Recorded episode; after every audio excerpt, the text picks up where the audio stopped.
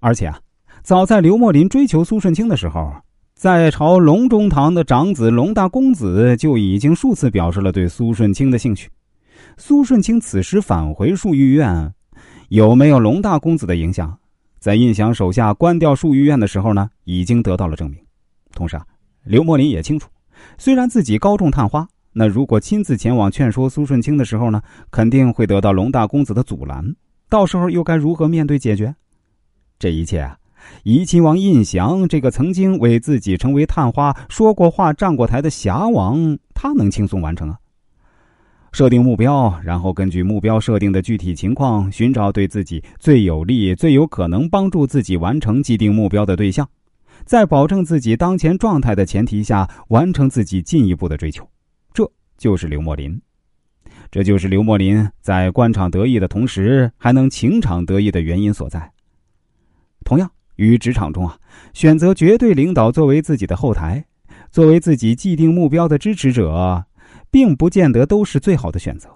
绝对领导固然有绝对权力，但同时他们考虑问题和选择方向的时候啊，往往会有大局观、整体观的顾虑，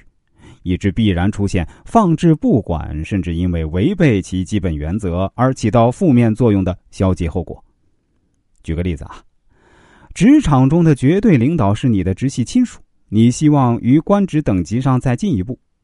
如果请求这位绝对领导的帮忙，他很可能会考虑到外观影响而拒绝你的请求，甚至啊会对你还进行刻意的压制。但如果你选择绝对领导之下的上司呢，很可能就是相反的结果。所以我认为啊，这并非职场钻营，而是选择不同造成的必然不同的结果，这乃是职场智慧的体现。那第二，逢迎拍马并不难。难的是如何投其所好啊！刘墨林深得雍正皇帝圣心，而对其倍加信任和重用，甚至啊，让他跟随在默认皇储四子弘历的身边，还在于刘墨林对自己投其所好的真心逢迎功夫。在雍正王朝中啊，刘墨林的马屁功夫有着多次体现，而且一次比一次有技巧、有手段、有层次。我们以雍正皇帝前往江苏住在寺庙之中，暗中观察李卫新政推行情况时呢，刘墨林和雍正皇帝的君臣奏对，足以说明，原本的皇四子信佛，乃是对其夺嫡之心和夺嫡行为的完美掩饰。成功升级为皇帝以后呢，雍正皇帝对于佛法有了更深层次的认识和理解，参禅拜佛也就成为了雍正皇帝的必修课。那住在庙中的雍正皇帝啊，对随身侍读的刘墨林说：“你也去洗把脸，净净手，随朕去大殿拜拜佛去。”刘墨林回答说：“皇上，臣不去，臣请皇上也不要去。”用一反常态的言辞引起了雍正皇帝的注意，让雍正皇帝充满疑问和一探究竟的渴望，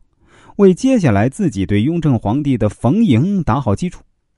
这一点呢，可以。参考一下这个欲擒故纵，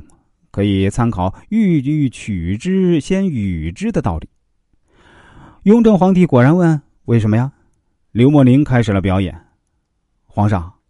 您是现在佛，现在佛不拜过去佛，臣天天拜着现在佛，因此也不拜过去佛。”